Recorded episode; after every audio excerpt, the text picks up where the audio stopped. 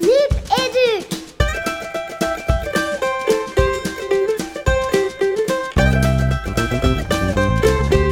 Nip Éduc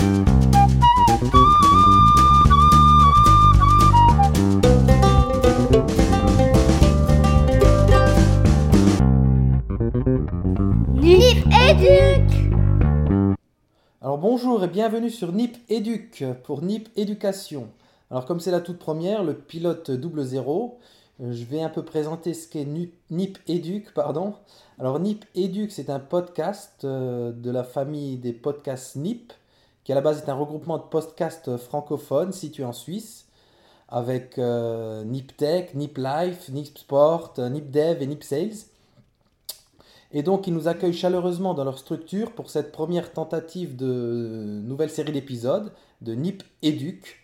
Alors, c'est une vieille idée qui trottait en tête depuis 2-3 ans.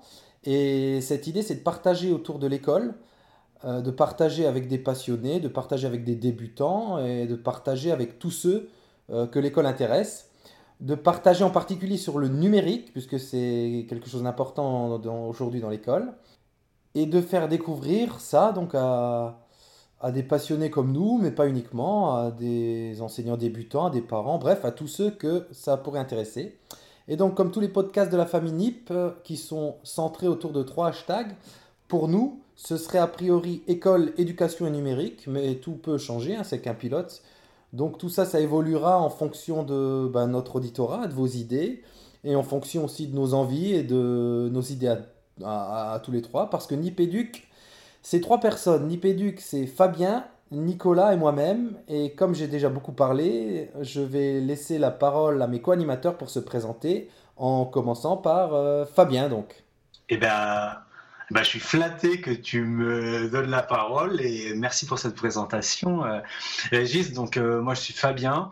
Euh, actuellement, j'exerce des fonctions de conseiller pédagogique. Donc, moi, je suis dans l'académie de Créteil. On est euh, en Île-de-France et plus particulièrement, je suis sur une circonscription, donc un regroupement administratif euh, qui euh, est dévolu à la scolarisation des élèves handicapés. Voilà, circonscription ASH, on aura l'occasion d'y revenir. Ça fait une quinzaine d'années que je suis enseignant, j'ai été enseignant en collège, j'ai été enseignant en classe ordinaire, j'ai été directeur d'école, enseignant dans des services de soins, dans des établissements spécialisés, et puis maintenant j'ai la chance d'exercer ces fonctions de conseiller pédagogique. Ok, merci Fabien. Nico, à ton tour Eh bien, quel parcours, Fabien. Euh, ben moi aussi, donc, euh, je me présente, Nicolas. Alors, moi, je suis inspecteur de l'éducation nationale. Donc, euh, je gère une circonscription du premier degré, c'est-à-dire l'ensemble des écoles sur un territoire, des écoles maternelles, des écoles élémentaires, bref, tous les enseignants et tous les élèves d'une circonscription qui accueille les élèves de 3 à 11-12 ans à peu près. Alors, c'est ma première année en tant qu'inspecteur. Avant, pendant 15 ans, j'ai aussi euh, beaucoup euh, roulé ma bosse, un peu comme Fabien, mais dans d'autres milieux. D'abord enseignant en maternelle, puis euh, au cycle 3.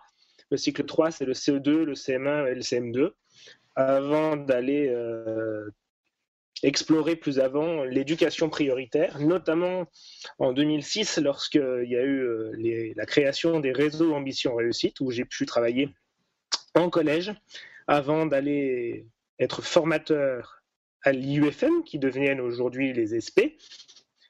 Et puis ensuite, eh ben, j'ai exercé la fonction de conseiller pédagogique aussi, Fabien, avant de devenir inspecteur d'éducation nationale. Voilà pour moi. Merci les gars. Maintenant c'est le petit néophyte, le tout petit. Bon donc moi c'est Régis. Moi je suis prof des écoles PE euh, depuis une douzaine d'années. Euh, je suis depuis la toute première année dans la même école en éducation prioritaire.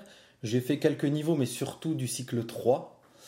Euh, et donc je vais être le petit néophyte dans ce podcast puisque je suis entouré de deux grands experts là, c'est très bien, c'est parfait. Et donc on aura l'occasion de se présenter un peu plus dans la suite. Donc, euh, pour, euh, pour un peu faire comprendre euh, le métier à ceux qui nous écoutent, qui ne seraient pas dans l'éducation, on espère que parmi nos auditeurs, il y aura cette catégorie aussi, mais on verra bien, et puis on verra avec les retours que vous nous enverrez pour savoir un petit peu, pour faire le tour de notre auditorat. Alors, juste une petite chose pour compléter ton, pour compléter ton portrait peut-être, parce que je sais que ta modestie euh, t'empêchera de le faire. Bon, voilà, tu es, tu es, tu es quand même un enseignant qui, sur la twittosphère, on aura euh, l'occasion d'y revenir, est, est, bien connu. Hein, tu nous donneras tout à l'heure ton pseudo, ton hashtag, et euh, voilà, c'est toi qui as l'initiative de ce projet. Et euh, enfin, je pense que Nico se joindra à moi pour euh, pour te remercier de de ça, et puis pour tous tes conseils techniques et, et voilà toutes les initiatives que tu as pu prendre. Merci beaucoup, Régis. Bah, c'est sympa, mais je me suis entouré des meilleurs, donc euh, voilà. Non, mais Fabien a raison, et je crois que Frégis, tu aurais pu quand même rajouter que tu es un enseignant qui a la préoccupation, ou en tout cas qui est dans une problématique actuelle, euh, d'abord de formation continue, puisque tu es quand même aussi étudiant en master aujourd'hui. Euh, tu es aussi un enseignant qui, à mon sens, explore beaucoup les registres Mmh. du numérique. Et les gars, arrêtez, on va arrêter de se passer la pommade, ok? Et ça te caractérise, bonhomme. Voilà, moi, il est très connu sur la circonscription parce que je n'arrête pas de le citer en animation pédagogique. voilà, donc néophyte, néophyte, euh, c'est vite dit. Moi, j'ai Eh ben, changé, j'ai changé de circo alors. Euh, donc, pour cette première émission, on, avait, on a mis au point un petit sommaire là. Et donc, l'idée, justement, bah, là, puisqu'on on, on parle de nous, euh, dans cette émission, on va essayer de faire découvrir euh, le métier, les métiers, je dirais, de l'enseignement. Et on est trois spécimens très différents. hein. Donc, justement, pour aujourd'hui, on va un petit peu euh, expliquer plus en détail les missions générales de, ben, d'un Nicolas qui est IEN, d'un Fabien qui est conseiller PEDA et d'un Régis qui est petit prof, malgré tout. Et il n'y a pas de petit prof, je rigole, hein, il n'y a pas de petit prof. Mhm. Euh, et donc, ça va faire euh, une bonne petite partie là où on va essayer d'être euh, clair, d'être général et clair pour ceux qui ne connaîtraient pas du tout le métier d'enseignant, enfin les métiers de l'enseignement. Et donc, euh, on part là-dessus, les gars, ça vous va? Eh bien, Ah, c'est très bien. Alors, on part dans l'autre sens. On va laisser Nico un petit peu présenter en général. Donc, IEN, qu'est-ce que ça veut dire et ses, ses différentes missions? Alors, IEN, qu'est-ce que ça veut dire? Le vrai, le, vrai sigle d'abord, c'est IEN euh, CCPD, en charge, inspecteur de l'éducation nationale en charge d'une circonscription du premier degré. Donc, c'est ce que j'expliquais tout à l'heure. Donc, c'est le responsable euh, du fonctionnement des écoles dans un territoire donné, un territoire qui comprend entre, 3, entre 250 et 350 enseignants selon la dimension, euh, qui accueille environ 5000 élèves. Et donc, les missions d'un inspecteur d'éducation nationale, elles relèvent du pilotage, de l'impulsion. Il a des missions d'évaluation, puisque c'est lui qui inspecte les enseignants. Et c'est pour ça que euh, les inspecteurs sont en général bien inscrits dans le paysage des profs, n'est-ce pas, Régis? Euh, Mais au-delà de la, de la mission d'évaluation, euh, c'est l'inspecteur qui est euh, la courroie de transmission avec euh, l'administration et l'administration et la hiérarchie, car je suis le garant sur ma circonscription de la mise en œuvre des politiques nationales, des politiques académiques et des, politiques départementales qui concernent l'école euh, l'école primaire, de la maternelle jusqu'à l'élémentaire. A un fort volet GRH. Il y a euh, toutes les missions euh, qui correspondent aux affectations, aux promotions des enseignants et un fort volet de pilotage pédagogique et d'impulsion pédagogique à travers euh, des actions de formation et euh, des, euh, l'accompagnement des enseignants. Le dernier point très important, c'est celui euh, de, qui relève de, euh, de l'organisation structurelle, puisque je suis le conseiller technique du directeur académique euh, en ce qui concerne les, affectés, euh, les, les, postes dans ma circonscription. C'est ce qu'on appelle les, la carte scolaire, mmh. là où on décide, selon les effectifs des élèves, de retirer un poste à la rentrée ou d'affecter un nouvel enseignant à la rentrée. Voilà, ça, ça fait partie aussi du travail de l'inspecteur sur sa circonscription. Alors, je ne suis pas tout seul pour faire tout ça, parce qu'il y a dans ma circonscription 4800 élèves, 265 profs, et j'ai, pour m'aider, deux formateurs, des conseillers pédagogiques et une secrétaire. Et des conseillers pédagogiques, en général, dans une circonscription, il y en a deux, des fois un peu plus. Ce sont des gens comme Fabien, je crois, ou presque. N'est-ce pas, Fabien? C'est ça, c'est une très belle transition, Nicolas, et je savais que tu allais l'aménager de cette façon-là. Donc oui, euh, conseiller pédagogique, donc on, a euh, il y a plusieurs types de conseillers pédagogiques. Hein. Euh, moi, je suis un conseiller pédagogique généraliste, ce qui veut dire que je ne suis pas spécialisé dans mes missions euh, d'accompagnement pédagogique dans euh, une discipline, un domaine disciplinaire bien précis, qui, comme le PS par exemple, l'anglais ou, le numérique, mais que je vais un petit peu dans tous ces domaines. Donc moi, pour la circonscription, plusieurs missions. Alors bien sûr, on a eu le description de, des missions de l'inspecteur, donc c'est avant tout de seconder l'inspecteur dans toutes les tâches euh, qui sont les siennes. Euh, on s'investit dans le programme de travail de la circonscription. Donc il y a un projet de circonscription que nous sommes amenés euh, à porter dans, euh, sur le terrain. Il y a des animations pédagogiques qui permettent euh, de renforcer, enfin de, de, proposer des actions de formation continue auprès euh, des enseignants. et puis, on peut avoir des actions ponctuelles auprès des équipes sur des demandes. Nous, on appelle ça des, voilà, des interventions sur site. Il y a des points très particuliers. Ça peut être la discipline pour des élèves. Ça peut être, ça peut être comment enseigner, voilà, comment approcher l'enseignement d'un domaine disciplinaire en particulier. Euh, on, est amené aussi à, représenter l'éducation euh, nationale et l'institution euh, dans certaines collectivités locales ou lors de certains événements. Récemment, j'ai été dans un, centre éducatif fermé. Voilà, donc à ce moment-là, c'est moi qui, pouvais représenter la, la directrice académique. Alors, mon inspecteur et au travers lui, la directrice académique. Et puis, surtout, alors là, dans la SH, c'est très particulier pour nous, on accompagne les collègues qui sont nouvellement nommés donc je sais que dans les circonscriptions dites ordinaires, c'est-à-dire hors enseignement spécialisé, on accompagne euh, les professeurs euh, stagiaires et les néo-titulaires. Alors ça peut être la mission de maître formateur ou de conseiller pédagogique. Nous, on a des enseignants qui sont nouvellement nommés dans le spécialisé, donc euh, qui découvrent complètement l'enseignement auprès de public à besoins spécifiques. Et, et c'est là notre mission de conseiller pédagogique. Alors juste pour préciser, parce qu'il y, a, ouais, y a deux mots là, c'est circonscription. Donc je rappelle juste, parce qu'à mon avis, il y en a qui sont perdus là déjà avec nos mots. Euh, on va dire que c'est un regroupement administratif d'un certain nombre d'écoles. On peut présenter ça comme ça. Et géographique, Nicolas? Oui, c'est un territoire. Ouais. Et euh, juste pour repréciser ASH, Fabien? Alors c'est euh, l'enseignement et l'adaptation scolaire, voilà. Adaptation et scolarisation des élèves en situation de handicap. Ouais, ok.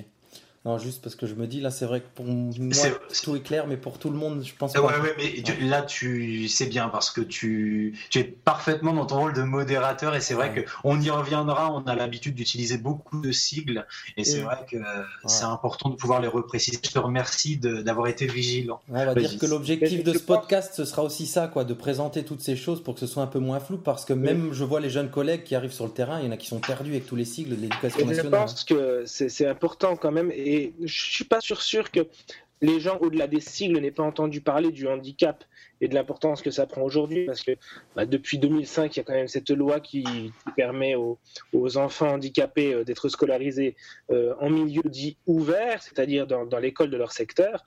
Et heureusement qu'il y a euh, dans chaque département une inspection dite ASH, c'est ce que disait Fabien, l'inspection pour l'accueil et la scolarisation des personnes handicapées, et qui permet justement, euh, avec un inspecteur qui est à la tête aussi de l'organisation structurelle de ces réseaux-là et de toutes les structures, de pouvoir contribuer à la scolarisation de tous ces enfants-là, dans des structures adaptées parfois, mais aussi en milieu ouvert, hein, n'est-ce pas Fabien? Tout à fait, c'est tout à fait ça, Nicolas.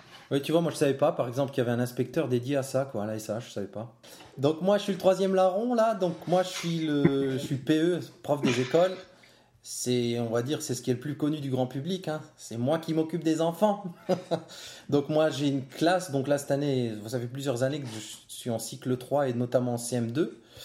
Et euh, bah, il n'y a pas beaucoup plus à en dire. Si, que je suis investi dans le numérique et que c'est un peu pour ça que ce podcast, euh, euh, il est né. Et donc, on va garder une forte composante numérique, hein, parce que là, c'est vrai qu'on parle beaucoup de, de, de, de quoi, de comment dire, de généralité, mais on va garder quand même une, euh, une orientation numérique. Donc moi, pour présenter le professeur des écoles, que dire de plus quoi? Donc euh, Euh, on est ce, je suis celui qui a une classe tous les jours, donc euh, et bientôt 5 jours par semaine. Et donc, bon, on aura l'occasion de reparler de, de- de- de détails techniques, mais je pense que là, il n'y a pas tellement de choses à dire en plus. Même pour, les, pour le grand public, ils savent un petit peu ce que, ce, que, ce que nous on fait sur le terrain, quoi. Je pense. Vous, vous voyez Ouais. plus de choses à dire Moi, je, Tu pourrais peut-être donner, euh, donner un peu de contenu à ton engagement dans le numérique. Ben, on va en parler peut-être tout à l'heure. On a prévu donc un, dossier autour de Twitter, mais c'est vrai que moi, enfin, on va dire qu'à la base, je, je suis fanat de, de numérique et que j'essaye d'amener ça à mes élèves. Vu, vu la, la politique actuelle euh, de- autour du numérique, c'est un- une petite, j'en parlerai d'ailleurs tout à l'heure dans la partie inspiration, on, est vraiment une période charnière Mmh, euh, depuis quelques années là maintenant, mais ça s'amplifie très rapidement. Et donc moi j'essaye d'apporter ça à mes élèves, mais pas le numérique pour le numérique, le numérique autour de en projet autour du, du, du programme de l'école quoi.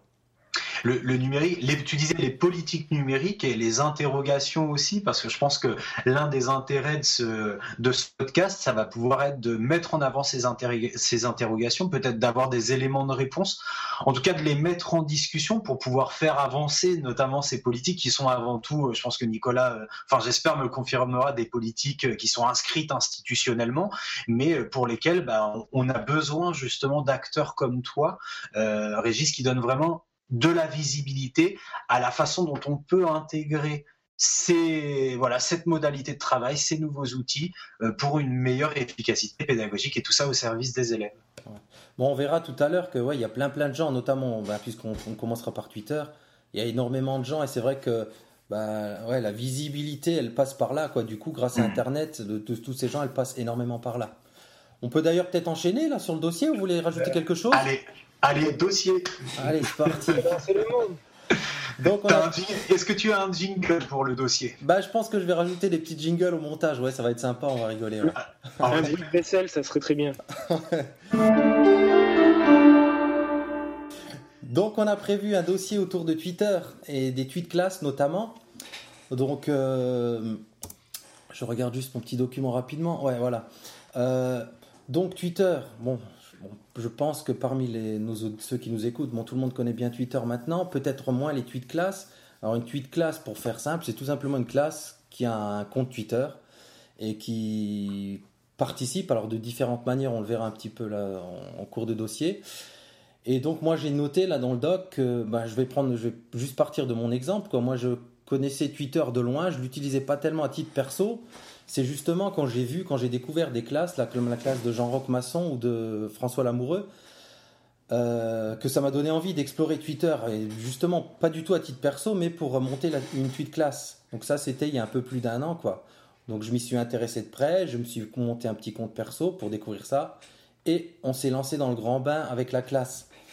Euh, donc Twitter en classe, c'est vrai qu'il y a les pour et les contre, ça peut paraître euh, étrange, on va dire, ou d'utiliser un réseau social en classe, mais on va, enfin, on va présenter un petit peu chacun tout à l'heure. C'est vrai qu'il y a mille façons de l'utiliser, et je vais peut-être commencer par le commencement en disant que, ben, en début d'un projet autour de Twitter, c'est vrai qu'il y a tous ces problèmes d'autorisation parce qu'on rend les élèves visibles.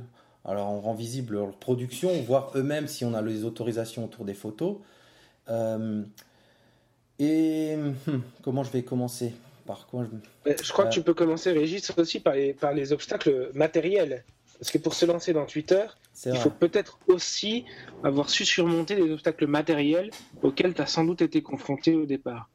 Parce Alors, que qui dit Twitter dit connexion en permanence dans sa classe, vrai, euh, dit accessibilité, etc.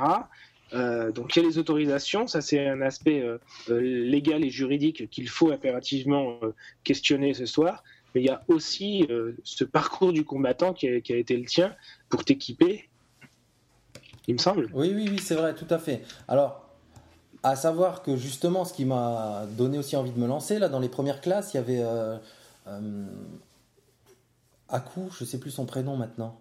Fabien tu peux- Alex, Alex, Akou. Alex Akou, voilà. Que quand je suivais un petit peu ce qu'il faisait, lui, je sais qu'il il- il s'est lancé juste avec son téléphone, quoi, pour tweeter en classe. Donc là, je me suis dit, il n'y a pas de raison. Si on peut se lancer avec son téléphone, c'est vrai qu'on a sur le téléphone, on a, on a réseau en permanence, il n'y a pas besoin de Wi-Fi, etc. Moi, j'ai eu la chance d'avoir le Wi-Fi dans mon école euh, euh, assez rapidement, par le- enfin, pas directement pour moi, mais bref, j'avais accès au Wi-Fi. Donc je me suis dit, on se lance, mais c'est vrai qu'il y a tout ce problème technique. Par exemple, euh, tous les problèmes liés à l'informatique et aux ordinateurs qu'on a, que moi, perso, j'ai vite abandonné parce que ça ne fonctionnait pas. Mais c'est vrai que cet aspect matériel et cet aspect maîtrise personnelle, déjà au départ, hein, elle est, indispensable pour se lancer. Quoi. Juste pour en venir peut-être au, Parce que l'idée, c'est pas juste de faire Twitter pour Twitter, de faire un petit tour de. Bah, pourquoi faire Twitter en classe, quoi hein Euh, Alors, il y a plein d'utilisations différentes. Il suffit d'aller voir sur Twitter. Il y a des. euh, Twitter, à la base, c'est fait pour communiquer. Euh, donc, l'idée au départ, c'est de, communiquer entre différentes classes et aussi de présenter. Alors, chez moi, l'aspect le plus flagrant, en tout cas pour mes élèves, c'est la motivation autour de Twitter. Quand on produit quelque chose et qu'ils savent que ça va être publié, alors que ce soit Twitter ou, le blog de classe, mais on, parle de Twitter, bah, l'aspect motivation, là, il est énorme, quoi. Il est tellement énorme que même je m'en sers parfois comme prétexte. Euh, pour donner un exemple tout bête, si on doit faire un exercice sur des homophones, je me rappelle l'année dernière, les et, et les on on, euh, bah, rien que le fait de dire au lieu de faire l'exercice au cahier d'exercice, bah, vous allez produire un petit tweet en mettant des homophones dedans, bah, ça bûchait, ça travaillait, ils en faisaient plein, alors qu'au cahier, moins. Vas-y, Nico. Non, je t'en prie, Fabien, vas-y. Oui, cette dimension de réseau social, c'est de la publication. On a l'impression qu'on, voilà, au travers de ces exercices-là, on redonne à l'écrit sa fonction première. hein. C'est-à-dire que là, on va, on va écrire et on va publier. On sait qu'on va être lu et on va être lu non pas seulement par un cercle restreint qui peut être celui euh, de l'école au travers du journal de l'école ou de la, voilà, de la communauté euh, éducative pro- euh, proche avec les enseignants et les parents d'élèves, mais sur nos comptes Twitter, en tout cas, c'est ce qui s'est produit dans la classe avec laquelle j'ai pu travailler. On sait qu'on a d'illustres followers. Tu nous expliqueras peut-être, euh, Régis, que ce sont des followers Ouais. pour, pour les personnes qui nous écoutent et qui, et qui ne le sauraient pas. Et, et c'est vrai que quand on a des inspecteurs qui nous suivent, quand on a des chercheurs euh, en didactique qui nous suivent et qu'on en a conscience, eh ben, on est très, très, très vigilant à la fois à la forme et au fond qu'on va pouvoir donner à, à ces publications-là. Et du coup, si dans notre accompagnement pédagogique, on s'est pointé en plus et on donne de la lisibilité à l'objectif d'écriture, par exemple celui euh, de travailler sur les homophones, et ben je pense que je pense que là on a on a quelques éléments intéressants pour pour être dans, dans ce que tu disais, à savoir la motivation des élèves. Ouais, la Bah, motivation. oui, ça, ça- ça confirme toujours l'idée quand même que euh, pour qu'il y ait euh, un intérêt à ce qui se passe en classe, il faut qu'il y ait de la motivation. Et euh, la première des motivations chez un enfant, c'est quand même que son travail soit valorisé. Bon. Et quand on est dans la recherche de la valorisation, euh, un, des, un des moyens de valoriser euh, le plus évident, c'est quand même celui de la publication. Et celui-là, il n'est pas nouveau du tout. hein. Euh, Fabien, euh, euh, Régis, vous savez très bien, parce que vous n'êtes pas des jeunes enseignants qui débarquaient à l'école, qu'il y a dix ans, effectivement, on publiait déjà les écrits des, des élèves. Alors peut-être avec des cercles de diffusion effectivement plus restreints, euh, mais il y, avait, euh, il y avait déjà ça, et avec le même effet d'ailleurs, hein, Mhm. celui d'avoir une forte motivation et une forte implication des élèves. Mais je pense que Twitter rajoute quelque chose à cela, en tout cas moi qui n'ai pas de classe, mais qui suis euh, euh, quelques tweets classe, je suis un follower. Euh, il me semble que ce qui, m- ce qui est intéressant via Twitter, c'est euh, l'immédiateté. C'est-à-dire que c'est publié dans l'instant, et dans l'instant même, la valorisation, elle est immédiate parce qu'il y a des retours des followers. Ou en tout cas, il peut y avoir des retours de followers, je pense. N'est-ce pas, Régis? Ouais, tout à fait. Et même si on n'a pas, c'est vrai que le, le fait de l'instantanéité, on publie tout de suite, on n'attend pas un mois pour publier par exemple le journal scolaire ou, ou, ou- ou un gros travail euh, sur le blog d'école. C'est vrai que le côté instantané et de pouvoir bah, tu, envoyer tout de suite ta production, c'est c'est un, un- un- un avantage certain, un avantage énorme même, ouais, tout à fait. Et puis là, là, je repense à quelque chose qui s'est produit très récemment dans ta classe, euh, Régis, et que moi j'ai trouvé particulièrement intéressant, c'est qu'on n'est plus seulement sur le média écrit, bon, qui est vraiment au centre de nos préoccupations quand on est à l'école élémentaire et dans le premier degré, et même à l'école en général et au collège, mais que lorsque l'autre jour, via le site Vine, l'application Vine, tes élèves ont publié des petits films autour de, leurs, de leur montage technique et de leur maquette en technologie, enfin voilà, cette dimension euh, multimédia, on l'avait moins facilement. Euh, bon, il y a eu l'apparition des blogs, mais qui restaient encore dans des cercles très confidentiels. Et je pense que, que, Nicolas a raison. La publication pour la motivation, et en plus de ça, voilà, on a ce côté immédiateté de la publication et on a aussi ce, côté multimédia qui est de plus en plus accessible euh, avec ces solutions qui nous sont proposées via Twitter. Ouais.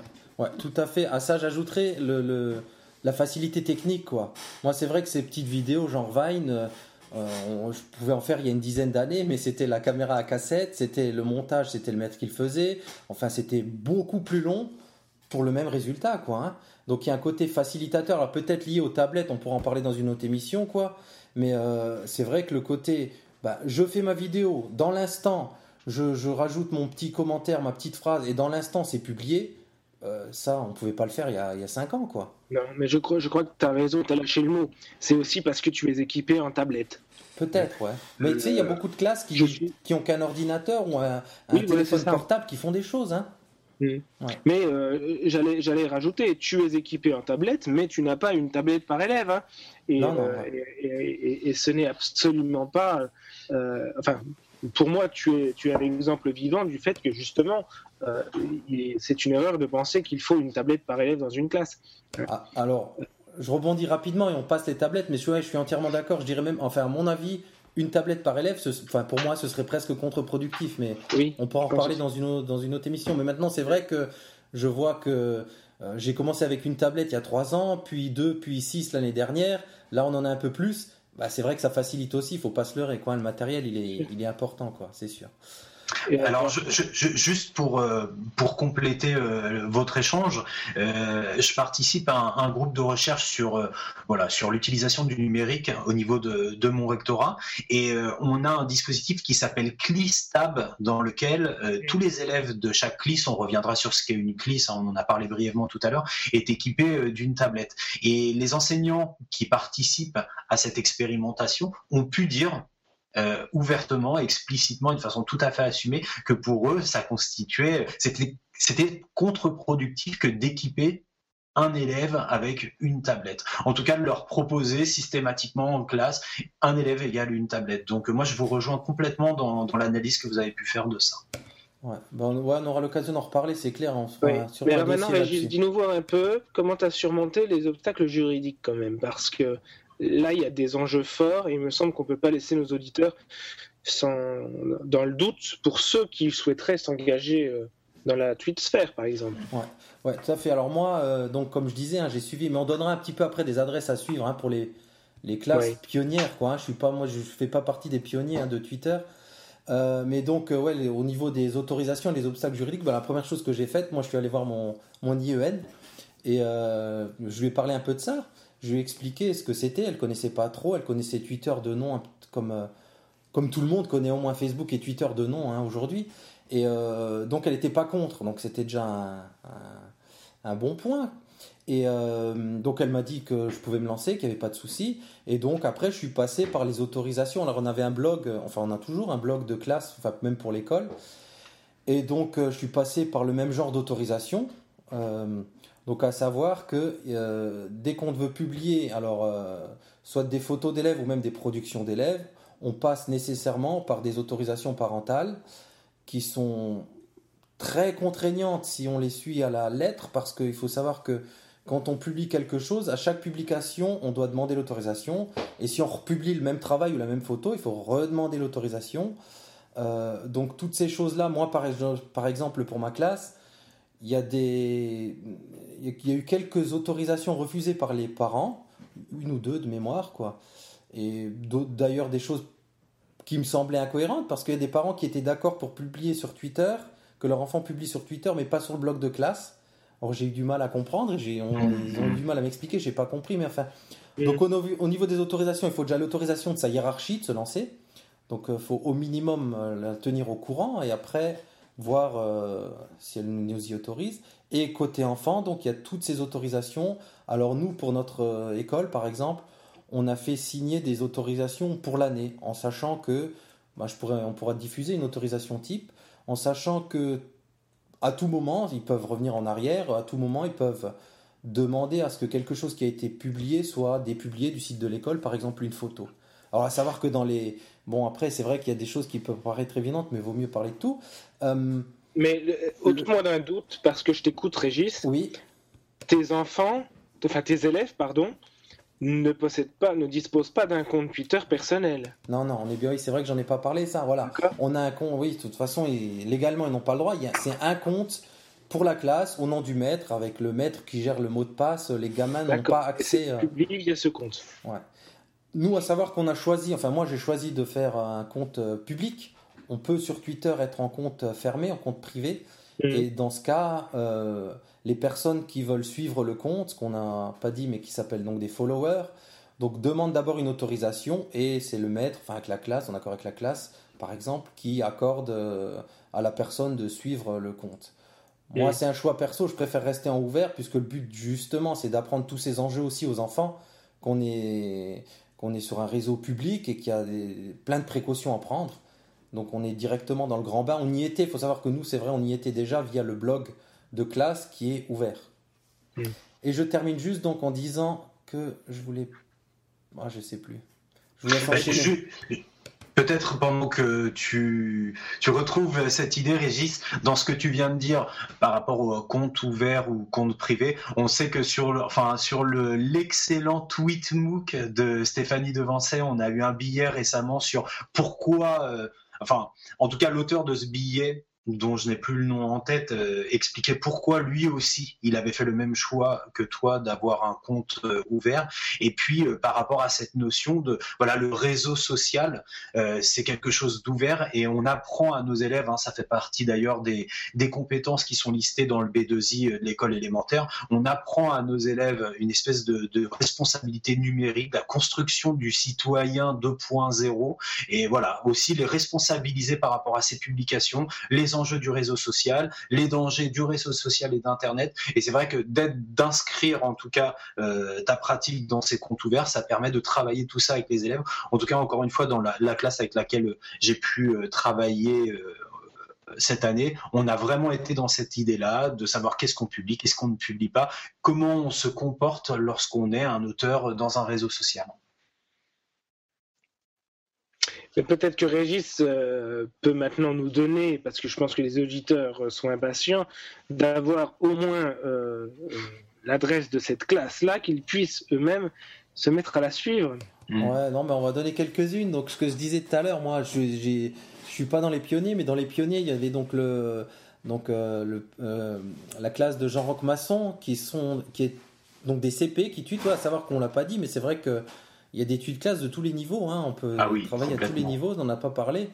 Euh, donc la classe de Jean-Roch Masson, arrobas classe-bas maçon, et aussi l'excellente tweet classe de François Lamoureux, donc arrobas CE1-bas CE2-bas Gojac, bon, qui sont, pour ceux qui nous écoutent, qui, qui connaissent les tweets classe, ils les connaissent forcément. Vous voulez peut-être en rajouter d'autres, je sais pas, on en rajoutera dans les notes de l'émission, je pense. hein. La, la, la tienne quand même, hein, Ah Régis, oui, ouais, c'est un peu, oui. intéressant. Bah, la mienne, c'est arrobas CM2-bas Chapelle.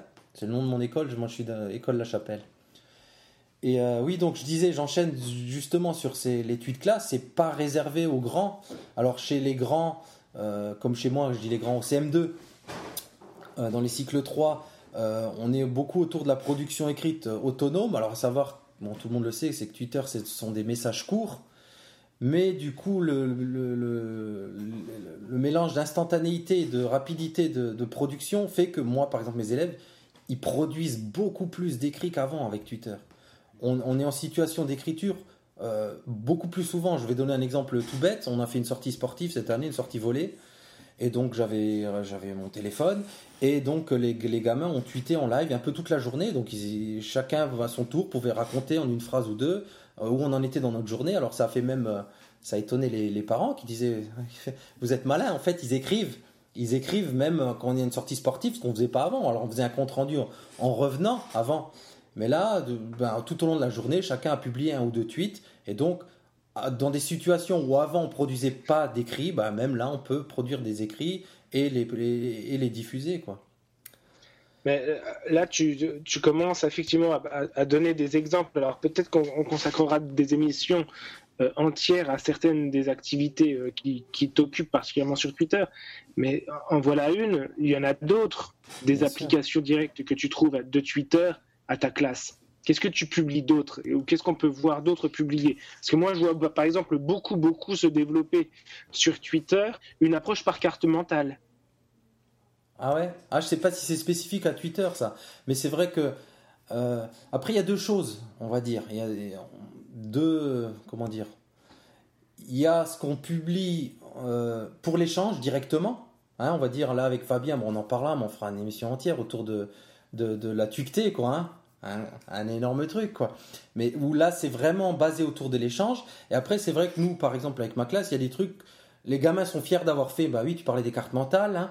ils sont fiers de leur carte mentale, donc euh, elle a été faite, elle, pas pour être publiée, mais on la publie et ça motive encore plus bah, pour, le, pour le prochain travail à le faire plus joli, plus propre, à s'investir encore plus, alors qu'à la base, c'est pas produit pour être Mhm. pour, spécialement pour être diffusé, c'est un outil de classe quoi. Oui, oui, oui. Twitter comme, euh, comme le musée, le musée de la classe, le musée public de la classe, de toutes les productions. hein.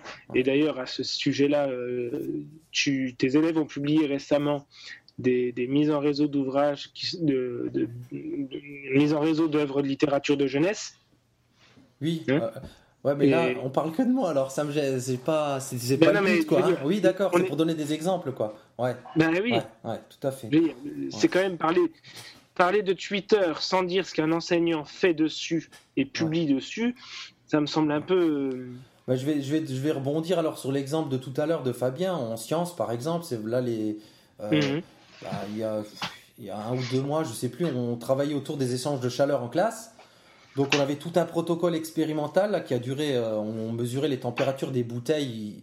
Alors on avait mis trois bouteilles pour expliquer rapidement, isolées, non isolées et à moitié isolées entre guillemets. On mettait de l'eau chaude et on voyait l'évolution de la température. Et il fallait que les chaque euh, temps donné les élèves mesurent et Mhm. essayent d'expliquer pourquoi la température baisse plus vite, construisent des courbes, etc.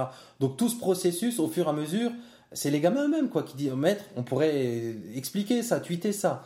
Ce qui fait que le fait de devoir réexpliquer euh, à travers Twitter à ce qu'ils attendent, de- enfin à d'autres classes, parce que eux dans leur tête, c'est vrai qu'ils expliquent à d'autres enfants. Le fait de, de faire cet effort mental, là, cette métacognition, d'expliquer ce que eux ont compris, ben Mhm. ça, c'est aussi très fort. C'est un, un moteur puissant d'apprentissage pour les élèves. Je, Fabien. je, sais- je- je savais que le métacognition allait être lâché dans cette intervention. Et alors là c'est moi qui dis mon carton rouge cacahuète. Méta quoi? Ouais, bon, que- quelqu'un veut l'expliquer? Fabien, t'es chaud là, vas-y. Alors la métacognition, c'est le fait de pouvoir euh, réfléchir à ses propres processus d'apprentissage. Et donc nous, en tant qu'enseignants, c'est d'accompagner l'élève dans la réflexion autour de ses propres processus d'apprentissage. Donc on parlait tout à l'heure de la motivation, qui est un levier puissant d'apprentissage. Euh, depuis quelques années, on sait que la métacognition, donc le fait de pouvoir réfléchir à ses apprentissages et à donner du sens à ce que l'on est en train d'apprendre. Je pense que la question du sens, elle fait aussi partie de la métacognition. Euh, c'est euh, voilà, c'est un, un de ces autres leviers puissants d'apprentissage. Est-ce que tu accepterais de dire que la métacognition, c'est presque l'apprendre à apprendre? Alors, métacognition, c'est apprendre à apprendre. Merci, monsieur l'inspecteur. Oh, mais je vous en prie, monsieur le professeur. J'ai choisi les deux meilleurs gars là, c'est pas pour rien là, tout le monde s'en rend compte. Euh, donc voilà, c'est c'est un autre exemple. Euh, après, je disais, il y a des exemples qui sont plus, comment dire, euh, euh, plus basiques. hein. Je disais le, le- le simple levier de dire au lieu de faire mon petit exercice, C'est vrai que je le fais moins cette année parce qu'on a, un peu plus de, de- d'iPad, donc on peut produire d'autres choses plus riches. Mais rien que le, le levier de motivation autour de, au lieu de faire notre exercice basique au cahier d'exercice, on produit des phrases pour Twitter. Alors ça peut être sur un thème, ça peut être sur euh, en conjugaison. Hein, on travaille, je sais pas, le, le conditionnel. Eh Ben allez, on va, on va, on va se mettre d'accord et puis on va publier sur un hashtag. Alors le hashtag c'est un petit mot clé à suivre. C'est vrai qu'on l'a pas expliqué, mais sur un petit hashtag conditionnel, par exemple, allez chacun, vous allez produire euh, quelques phrases au conditionnel. Et ben pour les élèves, rien que le fait de savoir que je produis ces phrases pas juste pour mon cahier, pour que le maître les regarde et personne d'autre, mais pour le partager avec d'autres classes et qu'éventuellement euh, certaines réagissent derrière, et ben ça marche. Alors, je rebondis, euh, excuse-moi Fabien, je ne sais pas si tu voulais prendre la parole, mais parce que je m'aperçois là qu'on parle beaucoup euh, euh, via Twitter, et c'est logique, de, communication écrite, donc de français. Est-ce que vous avez, vous, parce que moi j'en ai pas dans les classes que je suis, des expériences ou des productions mathématiques qui pourraient être comme ça publiées? Ah, je vois que Fabien lève la main. Vas-y, En vas-y. bon élève, je lève la main pour prendre le parole, la parole à défaut d'avoir le bâton de parole. Mhm. Euh, alors moi, il y a un dispositif qui est très simple, euh, dont je suis fan. Euh, Tout à l'heure, tu parlais de- du compte classe de la classe de François Lamoureux, qui est notre collègue qui est dans les Landes, je crois, le C1, CE2 classe Gojac. Donc euh, François Lamoureux sur son excellent site, dont tu vas me rappeler le nom, Si c'est pas Euh, malheureux.com. si c'est pas malheureux.com, il fallait qu'on le dise et qu'on rende Ah, à César ce qui est à. César. Et il nous, problè- il nous présente un, un- un hashtag, donc une balise photo problème. Donc moi, je, moi qui suis dans l'enseignement spécialisé, alors je suis particulièrement fan, c'est une, une photo, voilà, qui va induire un, un énoncé, mais alors un énoncé en image d'une situation problème. Voilà, par exemple, on a des Mikado qui sont installés. Bon, vous connaissez le principe des Mikado, hein, avec un certain nombre de traits. Ben, on va on va demander combien est-ce qu'il y a de traits sur l'ensemble des Mikado. Et puis quelle voilà, qu'est-ce qu'on pourrait, euh, quelle formule on pourrait utiliser, quel calcul plutôt on pourrait utiliser pour euh, pour avoir le le résultat à cette question.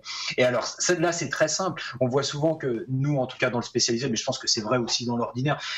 Une des difficultés de résolution de la situation de problème, ça peut être la compréhension de l'énoncé écrit.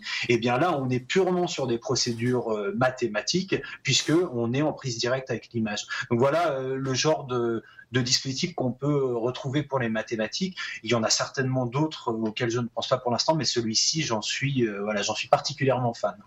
Moi, j'en Ah rajoute, oui, j'en je, rajoute je un. jette un œil en direct, là c'est effectivement remarquable. Ouais. Ah bah, et François Lamoureux, c'est Maître Yoda. C'est On lui a dit l'autre jour. Ah, hein. c'est clair. ouais, ouais. C'est notre maître à tous. À, à suivre absolument sur Twitter. Sa classe et lui. Euh, non, je rajoute un. Maintenant, c'est Jérôme Caron qui fait le Géométweet aussi, qui sont des échanges sur Twitter autour de la géométrie, qui sont aussi excellents, quoi. À suivre aussi, ouais, dans, dans un exemple mathématique. quoi. Où les. De mémoire, donc, les gamins produisent. euh, Enfin, si c'est des, des échanges entre classes, et une classe produit des, des- des figures géométriques, plus ou moins complexes, et la classe réceptrice doit euh, produire le, le programme de construction. Il me semble, hein, je ne veux pas parler, mais il me semble que c'est ça. C'est aussi un Ou, échange. un- ou inversement. Ou inversement, ouais, ouais, tout à fait. Nous, on sait, moi, je me suis inspiré de ça avec euh, un collègue de collège, avec euh, Adrien Guidemer, et on fait ce genre d'échange maintenant autour de, des, en allemand, autour des DNL. Lui, les profs de maths DNL en collège, pas très loin de chez nous. Et euh, donc, on a commencé ce genre d'échange en allemand, alors avec des figures très simples, puisque le vocabulaire en CM2, c'est plus basique que, que le vocabulaire en français autour de la construction géométrique. Et donc, on s'est inspiré de ça pour faire des échanges en allemand autour de production géométrique mathématique. Mais Alors, je c'est un bel ex- Ah, Pardon, vas-y Nicolas. Non, non, non. Non, je disais que c'était ce qui me venait à l'esprit, c'est que c'est un bel euh, un bel exemple pour faciliter la liaison euh, CM2 6e, donc il a été tellement question euh, cette année et dont il va être question avec euh, voilà la refondation euh, des cycles qui va être mis en œuvre euh, dès la rentrée. euh, euh, là, Nicolas, je te laisse la parole 2014, 2015 peut-être pour la maternelle, non? Voilà, c'est plus compliqué que ça, mais euh, On en parlera Euh, une autre fois de ça, je crois. Pardon, Ah oui, je bien- savais, je savais, c'était pour voir si on faisait des digressions, mais c'est parce que c'est passionnant. Mais Ouais. effectivement, ça pourrait être le sujet d'un Ouais. de nos prochains dossiers. Voilà. Donc ouais, il y a plein. Alors on disait sur les usages, il y a, euh, je pense aussi à, à notre collègue Véronique qui a. Ah non, je- peut-être qu'elle utilise, je sais plus. Non, c'est plus autour des tablettes, elle, que c'est une experte. Mais bon, on mettra dans les notes de l'émission d'autres classes. Là, j'en ai, moi, j'en ai noté quelques-unes. On en a On parlé. a la, la classe d'Ostian Maton aussi. Bah voilà, tout à fait. Voilà, exactement. Bah, Vas-y, tu connais son, son nom là, comme ça, de tête ou on les met Ah bah c'est euh, classe d'Ostian Maton. Ah, bah, voilà. Voilà. Bon, Euh, Excuse-moi, vas-y. Non, je disais à savoir que, bah, je dirais, euh, en allant sur une des tuiles classes, vous retrouverez facilement les autres. Hein.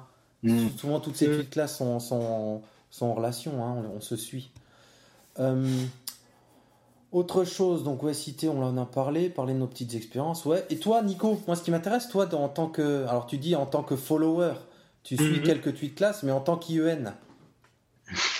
En, en- en tant qu'IEN, euh, alors je suis inscrit, pour être follower, j'ai bien sûr un compte sur Twitter. Euh, pour moi, euh, je ne tweete principalement que sur, euh, dans le cadre professionnel. Donc je tweete assez peu.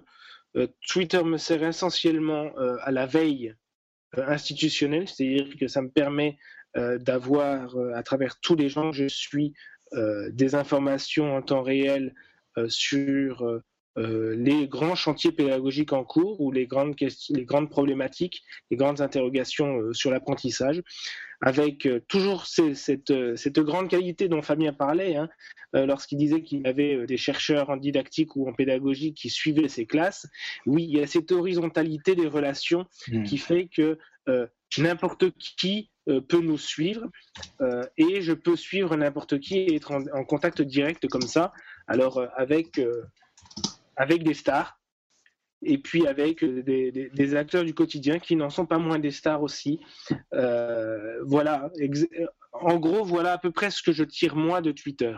hein, si ce n'est que lorsque j'ai des informations intéressantes euh, euh, qui concernent l'école en général, et l'école avec un E majuscule, bah, je les tweet parce que je pense que la, communauté de mes followers, qui sont, qui sont en abondance, tu peux bien penser, j'ai regardé tout à l'heure, je crois que j'en ai euh, 68. Ah bah bravo. Euh, en tout cas, euh, voilà, je partage avec eux ces, ces quelques, ces quelques euh, informations donc, que je peux récupérer comme ça euh, au fil de la journée. Par exemple, vendredi, c'était beaucoup euh, sur les, les rythmes, puisque notre nouveau ministre avait annoncé les assouplissements Mm. euh, de la réforme. Et, et ton œil de, de, euh, de, sur les tweets classe, si tu en avais dans ton circo, si tu. euh, Alors, voilà, oui, mais ça, c'est un conseil que. Alors, un conseil que je donnerais euh, pour prolonger à la fois les démarches que tu as entreprises euh, pour te lancer dans les tweets classes, mais au-delà de ça, je crois qu'il il faut en parler à son IEN pour avoir l'autorisation, certes, euh, mais il faut en, parler à son IEN aussi pour que ce projet-là puisse être valorisé et être suivi. Euh, moi, ce que je vois des tweets classes, alors je, suis celle de Monsieur Lamoureux, je suis la tienne Fabien, euh, je suis la tienne Régis, j'en suis quelques autres sans doute, même si je n'ai pas ni le temps ni l'intérêt peut-être complet à suivre un, grand nombre de tweets classes, mais il me semble que c'est de cette richesse-là dont on s'inspire euh, pour, euh, bah, pour promouvoir des choses. Enfin, voilà, moi je suis dans une circonscription où, à ma connaissance, il n'y a rien de tout ça. Et, s'il y avait, je regretterais de ne pas le connaître. Au-delà de au-delà de, de l'autorisation, je crois qu'un inspecteur, il a toute légitimité à savoir ce qui se passe pour promouvoir, pour aider et pour accompagner. Si moi j'avais des classes qui, à la rentrée, me disaient qu'elles avaient un compte, euh, je crois que je les intégrerais d'autant plus dans mes équations que je pourrais euh, euh, m'appuyer dessus pour développer le numérique dans une circonscription, mais aussi, le cas échéant, leur renvoyer l'ascenseur en termes de moyens, en termes de projets, de subventionnement pour avoir les moyens de leurs ambitions. Et de ce point de vue, je pense que le meilleur des conseils, c'est effectivement d'en parler euh, lorsqu'on est enseignant, euh, d'en parler à son inspecteur. Je vais même dire au-delà, et Fabien me confirmera, il y a normalement dans chaque département une mission au numérique avec un inspecteur de l'éducation nationale qui a la mission au numérique et qui devrait connaître et avoir connaissance de ces projets-là dans son département et puis je pense même que euh, le délégué académique au numérique, qu'on appelle le DAN, lui aussi devrait avoir connaissance de, ces expériences-là. Et je crois que de ce point de vue-là, il y a encore du chemin à faire, dans un sens comme dans un autre. C'est-à-dire que sur le terrain, on ne se sent pas forcément la légitimité d'informer aussi haut dans la chaîne hiérarchique, alors que la chaîne hiérarchique n'est pas si haute que ça. Mais dans un autre sens aussi, la, la, la hiérarchie ne sont peut-être pas assez ce qui se passe sur le terrain dans ces termes-là. Ouais, je renchéris juste, peut-être Fabien voudra dire un mot, mais ouais, c'est vrai que bah, moi, tu vois, je, moi j'en ai parlé à mon IEN juste pour avoir l'autorisation. Hein. J'ai, mmh. donc je sais même pas que j'ai demandé l'autorisation. Au cours d'une réunion qui avait rien à voir avec ça, je lui ai juste dit, écoutez, je voudrais lancer une suite classe pour. Euh, et puis elle m'a dit, enfin, elle est, elle est, très ouverte, donc elle m'a dit, foncez, allez-y. Mais je sentais que bon, elle, elle connaissait pas tellement le sujet, donc après tu dis pour faire remonter tout ça plus haut, j'aurais jamais eu idée, par exemple, hein, de mais, mais tu vois, on en parlait tout à l'heure pour les enfants, la valorisation. Oui, oui, d'accord. Or, la valorisation du travail d'une classe, et pas des élèves, mais du travail d'une classe, euh, c'est très important parce que si un inspecteur dans son territoire ne sait pas ce qui se passe d'innovant, de novateur sur un domaine comme le numérique, par exemple, mais ça pourrait être complètement autre chose, euh, s'il ne le sait pas, si c'est juste que, ah oui, tiens, il y a, y a, juste une tweet classe, eh bien, le système, il y perd. Le système, il y perd. Alors, on peut demander, on peut regretter, on peut se demander si ton IEN te suit sur Twitter ou ne te suit pas sur Twitter, peu importe. À un moment donné, je pense qu'il peut être sain que toi-même, euh, tu puisses rendre compte de ce travail-là à ton IEN pour qu'il en mesure l'importance, la richesse et la qualité. Ça peut se faire au moment des inspections, une fois tous les trois ans. Ouais, ça ouais. peut se faire avant. Bah, ça peut se faire avant. T'avoueras que c'est ça, c'est quand même délicat. Parce que c'est que je parle pas de mon cas, donc elle est très ouverte, mon IUN. Enfin, mais euh, on entend sur Twitter des, des IUN qui sont plutôt contre, justement. Hein donc c'est délicat de vouloir valoriser quelque chose qui parfois est mal vu quand même. Il y, a, il y a quand même, il reste cette peur autour des réseaux sociaux chez beaucoup de gens. Hein mais il faut, je pense que voilà, il faut aussi pouvoir, euh, comme tu l'as, comme tu l'as très bien fait, comme tu le fais très bien, Régis, il faut pouvoir euh, défendre le projet, monter, montrer qu'il y a des garde-fous techniques, institutionnels, faire les choses en bonne et due forme, euh, en informer la hiérarchie pour l'autorisation, mais aussi pour, bah, on parlait tout à l'heure de veille pédagogique, bah, pour pour pour voilà pour mettre en avant des actions innovantes qui ne peuvent pas rester isolées. Et globalement bon, j'ai l'habitude de, fréquenter pas mal d'IEN. Je sais que sur le département, les, les, IEN sont intéressés, curieux et demandeurs de, ce genre de dispositif-là. Donc, je pense que effectivement, à la marge, il peut y avoir des, voilà, il peut y avoir des, réponses négatives, mais je pense que si les projets sont bien présentés, si on lève un certain nombre de, de craintes qui sont, euh, qui sont entendables, hein, qui sont parfois, enfin, on peut comprendre qu'un IEN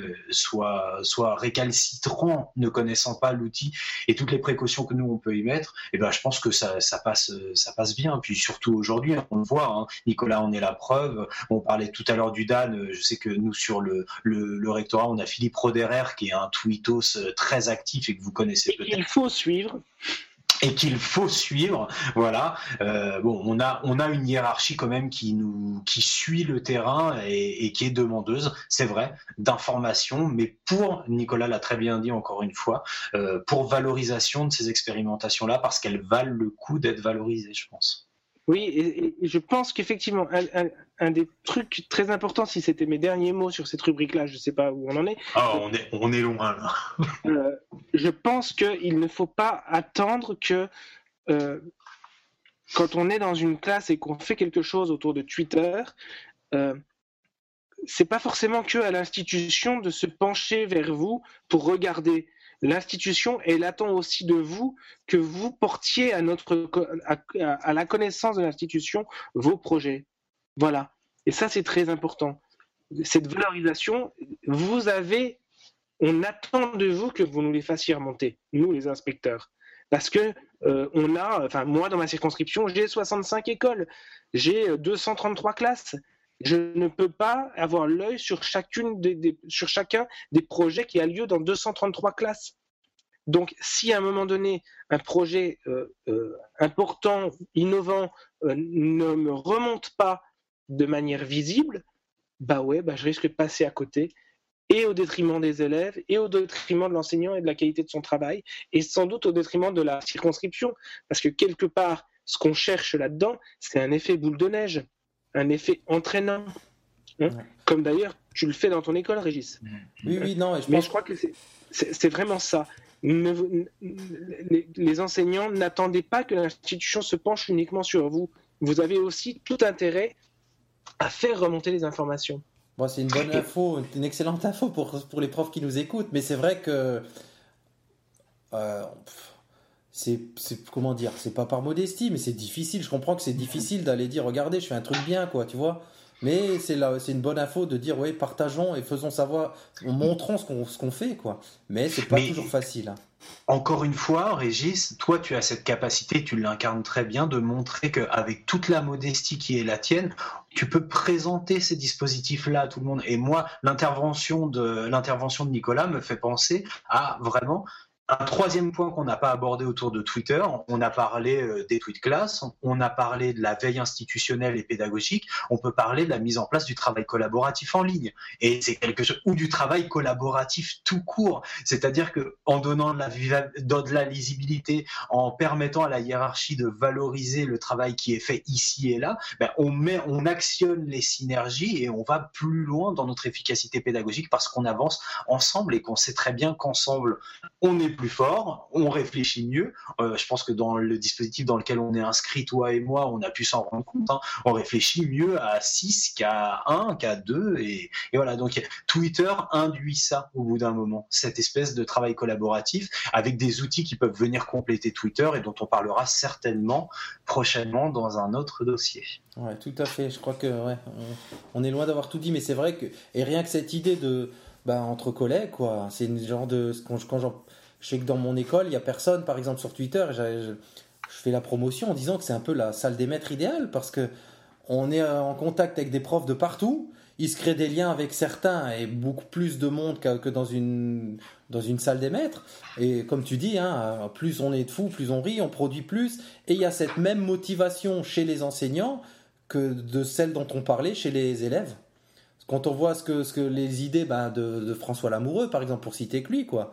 Et on n'imagine pas le nombre de gens qu'il a entraîné derrière lui. Moi, c'est un des un, de ceux qui a fait partie, qui, qui m'ont donné envie de me lancer. Et ça, c'est vrai que Twitter, ça a relancé ma pédagogie, ça a relancé plein de choses dans la classe, plein de motivation chez moi et donc chez les élèves. Enfin, tout le monde en bénéficie, c'est clair. Oui, il y a un véritable encerclement positif pour reprendre une expression d'un IEN qui était dans notre département il y a quelques années. Et on a envie de faire partie de cette ronde, voilà, des enseignants dits innovants. On, a envie d'y apporter sa pierre aussi, pas par euh, narcissisme, hein, mais pour dire, voilà, là, il y a un édifice à bâtir ensemble et c'est très, très, très enthousiasmant. Ouais, tout à fait. C'est une, super émulation. Tout en sachant, alors, hein, le, contre-pied de ça, c'est que certains disent, bah, on n'est que entre nous, quoi, entre fanas de techno et de fanas de Twitter et fanas de tablette. Peut-être, mais pas que. Il y a plein de, de comptes Twitter de, de gens qui le disent dans leur bio, quoi. Dans leur bio, c'est pas des geeks, quoi. hein. Ils se lancent. Il y en a de plus en plus qui se lancent en en connaissant très peu. Et cet effet d'entraînement, cet effet boule de neige, cette émulation, elle est vachement puissante. Moi, pour, juste pour revenir à la première interrogation qu'on a mis en avant tout à l'heure, et c'est Nicolas qui s'en est chargé, euh, je pense que, enfin moi je le dis souvent en animation pédagogique, Twitter, c'est vraiment euh, une- un prétexte pour utiliser encore plus, et tu l'as dit à plusieurs reprises, le cahier et le stylo. Et ça, je pense que, voilà, avec un ordinateur et une connexion, tu parlais tout à l'heure de, je sais plus si c'était l'expérimentation de Jean Roch ou de, ou de François, voilà, avec un téléphone, une connexion, ça peut être, ça reste un prétexte, hein, tout ça. Donc, euh, donc le numérique, oui, mais pour continuer à servir les apprentissages et toujours en complément des- de ces outils qu'on a toujours utilisés et qui euh, nous épargnent pas mal de problèmes techniques parfois. Voilà. Ouais, ouais, tout à fait. C'est pas le numérique pour le numérique, c'est le numérique comme outil au service d'eux. hein. Tout à fait. ouais. Bon, on va avancer un petit peu, les gars. C'est vrai que je crois qu'on va pouvoir faire, en faire plein des émissions de de Twitter. hein. Finalement, on a, on a qu'effleuré le sujet. J'espère qu'on aura donné envie à ceux qui y sont pas encore d'y venir. Et de nous suivre aussi. J'ai- pas suivi le chrono, mais on, ouais, on est bien loin là, hein, les gars. On est bien loin. Ouais, Euh, voilà, on n'a pas été. Bon, on le saura hein, pour ouais. la prochaine fois. Ouais. Donc on clôt le dossier, on va dire, hein, et puis on se lance sur le. Donc la suite, on avait dit quoi Une petite rubrique où chacun présente une petite partie inspiration, un coup de cœur, quelque chose pour terminer Et puis on se présentera, on dira où nous retrouver sur, sur, euh, sur Internet en fin d'émission. Alors moi, je veux bien commencer pour le coup de cœur, parce que j'en ai parlé aujourd'hui à une collègue que j'ai vue euh, en visite, c'est un site qui, bon, je pense, euh, est déjà bien connu de la plupart des enseignants, mais bah, je tenais à, redire en tout cas l'attachement que moi j'avais pour ce site. C'est le site de la banque de séquences didactiques de l'Académie de Montpellier, qui présente euh, des petites séquences vidéo autour de séances de classe. Donc bien sûr, il y a un filtre hein, quand on arrive sur le site BSD AC Montpellier. Je pense que Régis, on pourra mettre l'URL exact. Euh, voilà, donc ce qui est intéressant, c'est qu'on voit de véritables séances de classe qui sont euh, pour lesquels le montage est très pertinent, c'est-à-dire qu'on n'a pas un plan fixe, bien au contraire, on a plusieurs caméras et qui vont focaliser sur les points d'intérêt. On a l'analyse de l'enseignante et on a toujours un enseignant euh, d'ESP derrière, un formateur SP qui vient apporter euh, le, voilà, toutes les sous-bassements euh, théoriques qui viennent justifier la séance. Donc moi très récemment, j'y suis allé bah, pour voir une séance de dictée négociée parce que bon, dans le cadre de nos tweetés, c'est toujours intéressant de voir ce qui s'y fait. Et puis il y avait des séances de sciences aussi en maternelle dans une école de l'Hérault qui, étaient particulièrement euh, intéressantes et, éclairantes sur certaines pratiques. Donc moi, mon gros coup de cœur hein, de cette semaine, c'est peut-être le coup de cœur de un des coups de cœur du trimestre aussi, c'est ce site de la banque de séquences didactiques de l'Académie de Montpellier. Ouais, c'est noté, on mettra l'adresse exacte. Ah ben moi c'était juste pour vous donner une petite nouvelle puisque on a encore une petite révolution au sein de notre ministère avec la création de, la direction du numérique. Ça peut paraître surprenant, mais euh, le ministère a attendu 2014 pour créer enfin une direction du numérique euh, au ministère. C'est lié au fait qu'on cherche à développer euh, un service public d'enseignement du numérique. et donc on a maintenant la nomination de la directrice qui vient d'être euh, nommée euh, la semaine, euh, bah, courant de la semaine dernière. Il s'agit de Catherine Becchetti-Bizot. c'est une dame qui a planché sur le dossier du numérique hein, dans la loi d'orientation. c'est une littéraire, une docteure de lettres, mais qui a beaucoup travaillé d'abord à l'étranger et donc qui sait très bien s'est beaucoup penché sur les problématiques de communication entre, entre différentes langues et qui euh, a exploré le monde du numérique avec l'impact qu'avait ce numérique sur les échanges langagiers et notamment sur l'écrit et l'image. Et donc je crois que cette direction euh, me semble être dans les mains de quelqu'un qui est à la fois très bien informé et très compétent sur les enjeux de ce numérique enjeu pour lequel tu vas encore un peu nous dont tu vas encore un peu nous parler, je crois, Régis. Le roi de l'enchaînement, trop fort. J'ai pas choisi pour rien. Hein, il est trop fort. Euh, moi, je vous parle rapidement d'un bouquin que j'ai lu, qui est le Tsunami numérique, qui a pas besoin de moi pour faire sa pub, mais bon, le voilà, euh, et qui est vachement intéressant, euh, et donc qui parle de tout ce dont on va parler au cours de ces émissions, de ce qui se passe en ce moment, de l'accélération autour de l'intégration du numérique euh, à l'école, et donc qui dresse un peu un constat, à la fois alarmiste, mais pas tant que ça, euh, sur les enjeux du numérique. Bah, il explique, hein, tout, enfin dans le titre, que bah y a un, tsunami là qui, s'abat sur les écoles parce que nos amis d'Apple, Google et compagnie investissent un maximum dans l'enseignement. Apparemment, c'est leur prochaine cible après avoir euh, investi l'internet puis les smartphones. Ils voudraient un peu révolutionner l'éducation. Et donc dans le bouquin, il développe autour de ce sujet en expliquant ben, que à la fois ça risque d'être un tsunami qui va faire mal, pédagogiquement, financièrement, culturellement, si on leur laisse, si on laisse tout ça aux mains des, ben, de ces grosses compagnies américaines, mais tout en étant relativement positif en disant ben, justement il y a des gens dans les écoles, les, enseignants, vous, là, on est la preuve vivante, qui sont prêts à, ce changement, qui, ont des pratiques innovantes. Et donc, euh, bah, il faut aussi les écouter, parce que le, changement va se passer aussi à la base. Et ces enjeux, alors il en parle surtout ça commence à faire doucement mal dans les dans le milieu universitaire avec les MOOC, on aura l'occasion d'en reparler, avec la démocratisation des MOOC et des tablettes numériques et de tout et de, de- de- des réseaux et que tout ça, ben si on fait pas gaffe en France, si on prend pas ça à bras le corps, mais justement avec ça fait le lien parfait aussi avec ce que Nicolas vient de dire, avec la direction du numérique, ben ça risque de faire mal, mais qu'il est encore temps de prendre le train en marche et de que la France apporte sa pierre à l'édifice.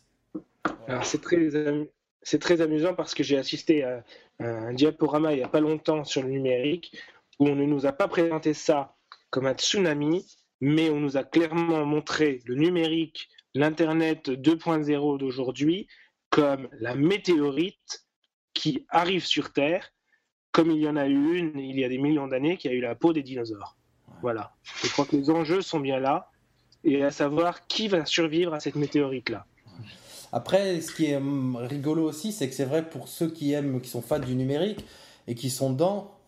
D'un autre côté, je sais plus, je voyais justement passer sur Twitter qui disait ouais, c'est un tsunami, mais pendant qu'il arrive, tu as le temps de faire tes photocopies. Alors c'est ce qu'il dit un peu aussi dedans.